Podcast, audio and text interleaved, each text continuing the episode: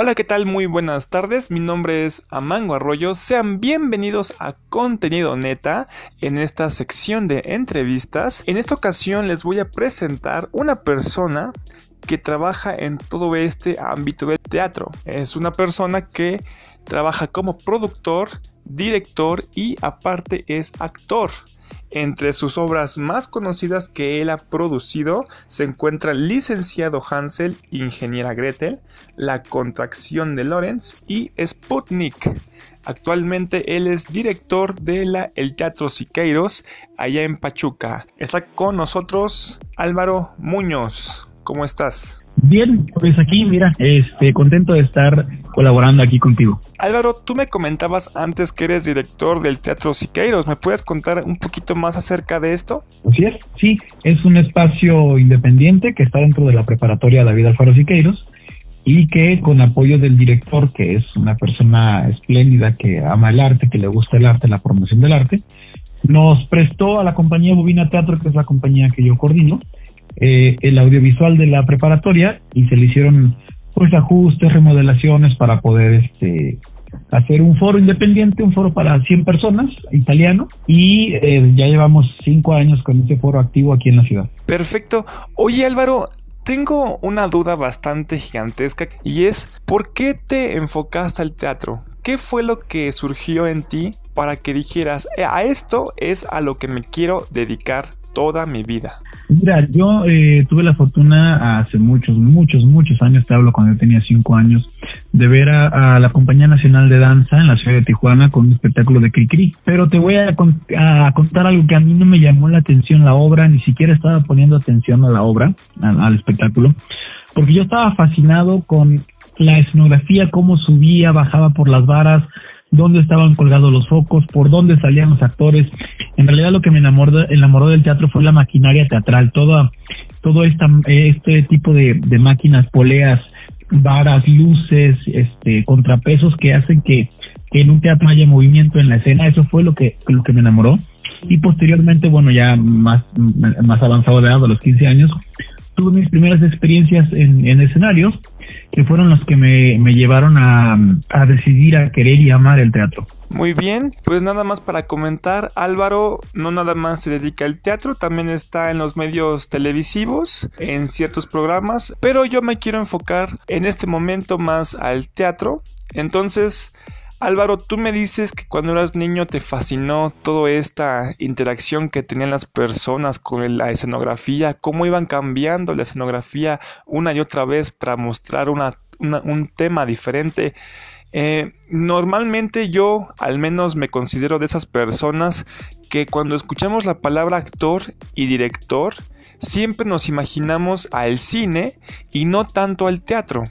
Entonces, este es un tema bastante interesante en estos tiempos. Ahora te quiero preguntar, Álvaro, si una persona que nos estuviera escuchando también se quisiera dedicar como tú, ya así de lleno al teatro, ¿realmente tendría oportunidades para poder vivir de ello y que no se quede nada más como un pasatiempo? Mira, eh, yo creo que eh, sí hay apoyos, hay apoyos eh, gubernamentales, hay apoyos privados y institucionales sin embargo, es muy polémico este tema, ¿no? Porque de pronto hay apoyos que se repiten para los mismos creadores, que algunos son merecidos en el sentido de que sus trabajos constantemente son buenos, otros ya son, pues bueno, con controversias de nepotismo, de favoritismo, amiguismo, influencias, etcétera, ¿no? Pero sí, sí hay apoyos, como siempre, nunca son suficientes, sin embargo, sí los existen, aunque son muy polémicos.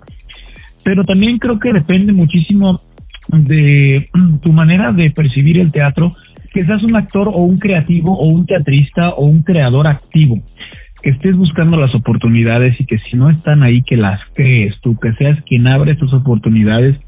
Es un, un, oficio, es una profesión y también es un es una necesidad social, ¿no? Entonces creo que algo que siempre digo cuando me hacen este tipo de preguntas es sí, sí es necesario, por lo tanto sí hay apoyos, porque si fuera una oficio o profesión innecesaria ya hubiera desaparecido. Como, como siempre pongo como ejemplo, ¿no? Antes en las calles para había gente que se dedicaba a prender los faros, ¿no? En las calles eh, cuando antes de la luz eléctrica. Esa esa profesión o ese oficio desapareció porque ya no existen los faros hasta la luz eléctrica, ¿no?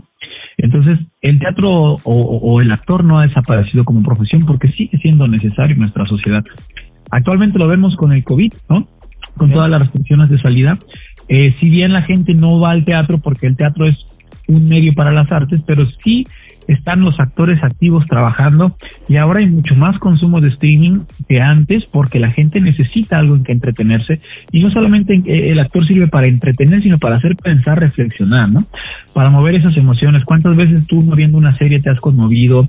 Eh, ¿Cuántas veces no has pensado, tenido ideas a partir de algo que viste en una película, en una serie o en una obra de teatro? Entonces los apoyos están, sí, sí existen, pero hay que saber buscarlos también, ¿no? Hay que saber generarlos. Me estás diciendo entonces, a ver si entendí muy bien, que no nada más hace falta tener talento, sino que una persona para poderse dedicar al teatro necesita saberse mover en el medio, como es el caso de comenzar a realizar contactos, eh, ser comunicativo, ser social, para que pueda ir creciendo, no nada más es cuestión de talento. ¿A eso te refieres? Así es, y no solamente te hablo de las cuestiones televisivas, ¿no? Porque con televisión y con las series, pues hay que cumplir con ciertos perfiles de consumo o ciertos perfiles de preferencia de la gente, ¿no? Pero eh, hablando en la cuestión teatral, sí es necesario eh, esto, esto, esto que mencionas, ¿no? Como saber de alguna manera venderse, ¿no? Saber que eres, eh, eres un, un, un, un profesional y como siempre la gente siempre va a consumir a, a la gente que sepa, digamos, eh, persuadir con su trabajo. Ok, ese es un punto bastante interesante Álvaro. Es verdad lo que tú comentas. Eh, actualmente nosotros tenemos que saber si ya tenemos dominada la técnica o ya sabemos hacer perfectamente nuestro trabajo. Es muy importante sabernos vender. Aquí mencionaste algo muy interesante Álvaro y es lo que está pasando con el COVID-19 o en este caso en esta pandemia. Actualmente los teatros están cerrados, como es el caso de los cines. Entonces, me gustaría saber eh, tu opinión acerca de esto, porque como tú mencionas hay personas que en esos momentos se distraen por medio de estas plataformas streamings como Netflix, Amazon, etc. Y muchas personas están llevando eh, a cabo este, sus obras por medio de videos, por medio como si fueran, este, por medio de streamings, ¿no? Entonces yo quisiera eh, mencionarte que al menos yo cuando veo una película en el cine, pues yo veo, es mucha diferencia el cine con el teatro, porque el cine es visual, nada más puedes ver, no puedes interactuar. Y no pasa tanto como en el teatro que es al revés, que realmente tú estás de espectador, pero realmente sí estás interactuando con todos los elementos que están teniendo a cabo los actores, porque están en vivo, ¿no? Estás estás viendo eh, en tiempo real todo lo que está pasando, todo lo que tú mencionabas, por ejemplo, de cuando cambiaban la escenografía, por ejemplo. Entonces, estas cosas se pierden bastante cuando se pasan a, a un, por ejemplo, a una obra que es un video ahora o que la pasan por streamings en esas plataformas. Yo te quiero comentar, eh, Álvaro, ¿ustedes qué han hecho para compensar todo lo que todo esto que daba el teatro o esta esencia que era del teatro, cómo lo han sabido complementar con todo lo que ha pasado y que no pueden ir, por ejemplo, las personas en este momento al teatro. Mira, eh, yo voy a hablar del caso personal, ¿no? Porque yo no sé qué estarán haciendo los demás eh, creadores, pero yo creo que esta es una oportunidad, en mi caso, para que es lo como lo estoy haciendo, para reflexionar acerca del quehacer teatral, para reflexionar acerca de eh, la evolución del, del oficio del actor, y yo estoy aprovechando para escribir, realmente para para reflexionar, para escribir, para corregir obras que ya están ahí pero que no han salido, para armar un grupo de trabajo, ¿no? También eh, y aprovechar esta oportunidad porque el actor sin reflexión y sin descanso no funciona de la misma manera, ¿no? Un actor que está en tres obras, dos películas y una serie, mm, su calidad actoral no es la misma que aquí se está concentrado en un solo trabajo o en dos trabajos, ¿no? Entonces creo que nosotros lo que estamos haciendo pues es mirar hacia adentro, qué es lo que tenemos para decir de manera honesta, cómo nos estamos informando para poder eh, mostrar esta información, traducirla a la escena, hacer la metáfora, hacer la poesía, lo que sea necesario que se haga, porque después de esto viene un, un, vacío, vamos a decir, y una necesidad emocional del público, ¿no? van a estar ávidos de nuevas historias y, y, van a estar ávidos también de verse reflejados en los escenarios y en las películas. Entonces, de mi parte, yo lo que estoy haciendo es reflexionar, pensar que también es la mayor parte del trabajo del actor y de cualquier artista, ¿no? Es conocerse, mirarse hacia adentro para saber qué es lo nuevo que tiene que decir. Muy bien, pues háganle caso a este Álvaro. Eh, las personas que actualmente se dedican a todo esto del teatro y que son actores, pues se pueden aprovechar todo este momento para enfocarse en, en ustedes mismos y como igual que Álvaro, dedicarse a la escritura, dedicarse a mejorar para que cuando pase todo este esta pandemia, pues puedan dar todo al 100%, ¿no? Este, oye Álvaro, yo te quiero preguntar acerca de lo que va a pasar después. Porque ya el gobierno ya está presentando un plan de la nueva normalidad. Tú ya supongo que ya lo escuchaste. Y me, me da curiosidad porque hay muchos negocios o muchos sectores que están diciendo que aprendieron bastante de esta contingencia y que ya no van a ser los mismos. O sea, que va a haber un cambio, que ya no va a ser la normalidad que conocíamos antes. Entonces, yo te quiero preguntar, ¿eso va a pasar también con el teatro? Y si fuera así, ¿cómo evolucionaría el teatro? Después de la pandemia cambiaría o seguiría siendo el mismo? Mira, hay tres principios fundamentales que pone Peter Brook, un teatrólogo de los más importantes para, para, para cualquier actor o teatrista, que es que para que exista el teatro debe de haber un espacio, un actor que lo habite o que lo transite y un espectador que lo vea. Si falta alguno de estos principios, no es teatro, ¿no? Por ahí comentaba David Salmon en sus, en sus redes sociales que hay las nuevas convocatorias de secretarías de cultura, de centros culturales, ¿no? Que es de, bueno, sube tu obra, sube tu monólogo y a redes sociales, ¿no? Y para que la gente lo vea. Y decía, dice David Salmon en su comentario, ¿no? Que con esos nuevos experimentos que hacen los actores de teatro en el streaming, van a terminar descubriendo el cine, ¿no? Sí. Entonces me parece que, mira, el teatro para que sea teatro tiene que ser estar con estos tres elementos que te dije, ¿no? El espectador, el espacio y el actor. Yo creo que el teatro eh, en, su estructura no podrá cambiar porque si no dejará de ser teatro, ¿no? El teatro regresará a ser el teatro.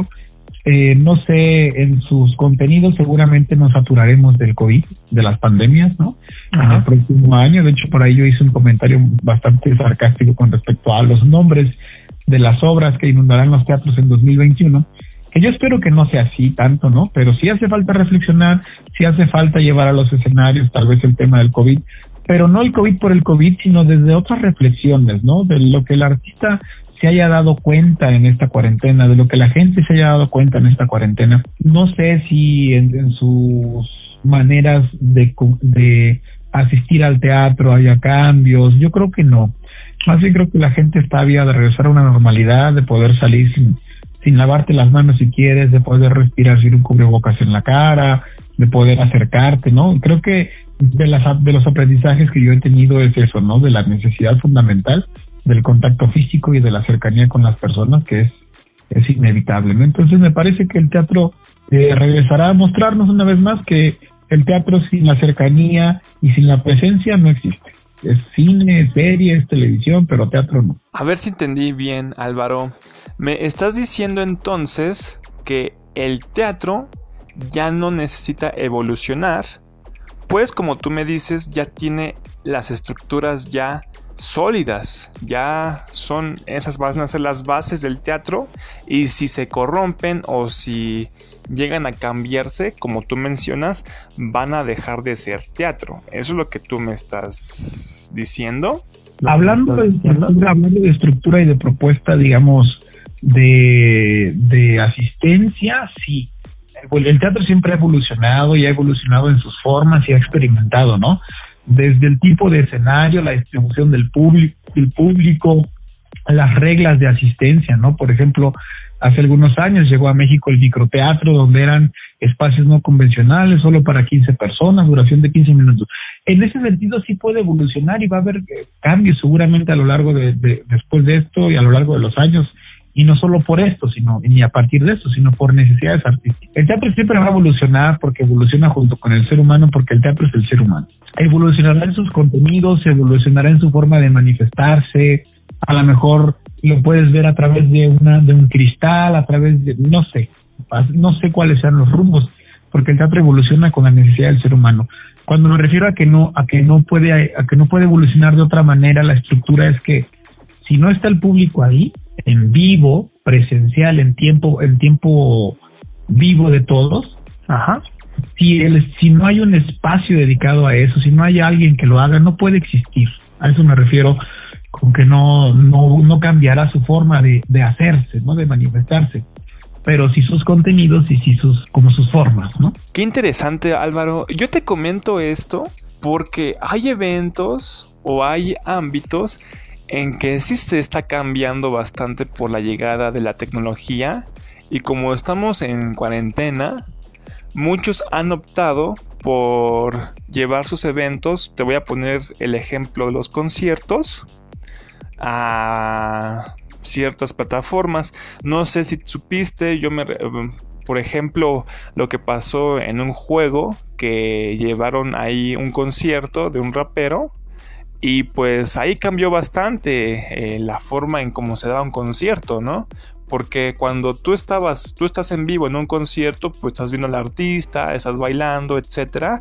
Entonces, en este concierto que se dio en este videojuego, eh, se adaptaron a los tiempos en los que estamos y cambiaron toda esa interacción que teníamos en el concierto, que era, no sé, bailar, este tipo de cosas por una interacción más del juego, ¿no? Estarte moviendo en el juego, mostrar más visuales, etcétera. Entonces, pues este tipo de eventos sí se han cambiado al menos en este tiempo. Entonces, al menos lo que respecta a los conciertos. Ya no es un concierto, ¿me explico? Ya es un video o ya es un concierto grabado. Vamos a poner el ejemplo de la pintura y la fotografía. ¿no? Ah, eh, la pintura evoluciona, la imagen evoluciona y se convierte a través de una cámara, de un nuevo, de un nuevo, de una nueva herramienta, digamos, eh, tecnológica, y de alguna manera podríamos pensar que es una pintura, ¿no? Porque capta la imagen, porque capta un momento, porque juega con la luz, el color. Sin embargo, actualmente tenemos muy claro que una pintura y una fotografía no es lo mismo. Yo puedo tomar un retrato de un presidente con una cámara fotográfica y puede ser bueno. Sin embargo, si hago una pintura del presidente o de cualquier personaje, tengo la sensación de una magnificencia, de un talento mucho mayor que el de la fotografía, digamos, en el sentido de que el artista pintor pudo a través de sus manos crear la imagen, ¿no? En la fotografía admiramos otro tipo de talentos, ¿no? Sin embargo, eh, a eso es a lo que voy cuando, bueno, el teatro grabado se convierte en cine, se convierte en televisión, pero ya no es teatro. Ahora mencionas los conciertos, ¿no? Sí, el concierto grabado a través de streaming porque no puede haber la, eh, la conglomeración de personas, ya se convierte en un video musical. Aunque sea un concierto en un escenario, se convierte en un video musical. Entonces, nada se va a equiparar, nada se va a igualar jamás como el la presencia eh, real y, verdadera de una persona delante del artista.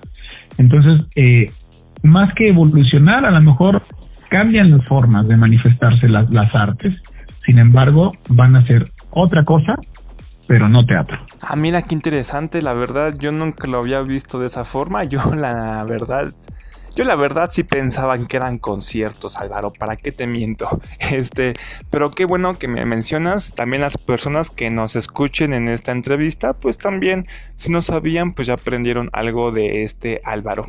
Pues bueno Álvaro, esto sería todo eh, de la entrevista. Nada más agradecerte por haber aceptado la entrevista, por haberme enseñado todo esto que desconocía acerca del teatro por tu postura del teatro en esta contingencia y lo que va a pasar después de todo esto. Entonces, pues muchas gracias Álvaro por todo esto. No sé si tengas algún comentario extra que quieras hacer. Nada, pues nada, felicitarte por, por esta iniciativa, por este proyecto y bueno, que, que crezca y que llegue hasta donde tenga que llegar y pues invitar a la gente que escucha esto a que realmente se involucren en una reflexión individual, ¿no? Que realmente encuentren su verdadera opinión y su verdadero pensamiento eh, y dudar de todo, que cuestionemos todo, todo lo que se manifiesta, no solamente hablando de, de, lo que pasamos actualmente, sino en general de la vida, porque creo que esa es eh, una partícula artística, ¿no? Que, que es el dudar, porque eso nos lleva a la reflexión, la reflexión genera un pensamiento, una opinión, y la opinión una necesidad, y esa necesidad cuando se manifiesta en arte, es fabuloso. Así es, chicos, eh, los que nos escuchan, muy importante también apoyar a todas estas personas que desarrollan el teatro, vayan a las obras, eh, gócenlas. Es en serio, es una experiencia completamente diferente que el cine, vale mucho la pena, hay más sentidos, se, se puede, te puedes conectar más con los actores, no como las películas, que nada más es visual se puede conectar tanto con la escenografía, con la historia, con los personajes. Estás viviendo la experiencia, no la estás viendo como pasa aquí en el cine. Entonces los invito a que lo apoyen, los invito a que vean las obras que produce este Álvaro Muñoz, que son bastante buenas. Allá en Pachuca es donde él está dirigiéndolas. También hay, hay veces en que las lleva a otros estados. Si alguna vez ven, vean los carteles del teatro y chequen qué obras van a estar. A lo mejor se topan con unas obras que dirigió este Álvaro Muñoz. Álvaro, pues nada más agradecerte de parte de Contenido Neta que hayas aceptado la entrevista. Espero que te vaya muy bien con todos tus proyectos. De igual forma, muchas gracias por tus palabras anteriores y espero que tengas una excelente tarde. Igualmente un abrazo muy fuerte. Pues bueno, Álvaro, pues hasta luego y gracias. Bye.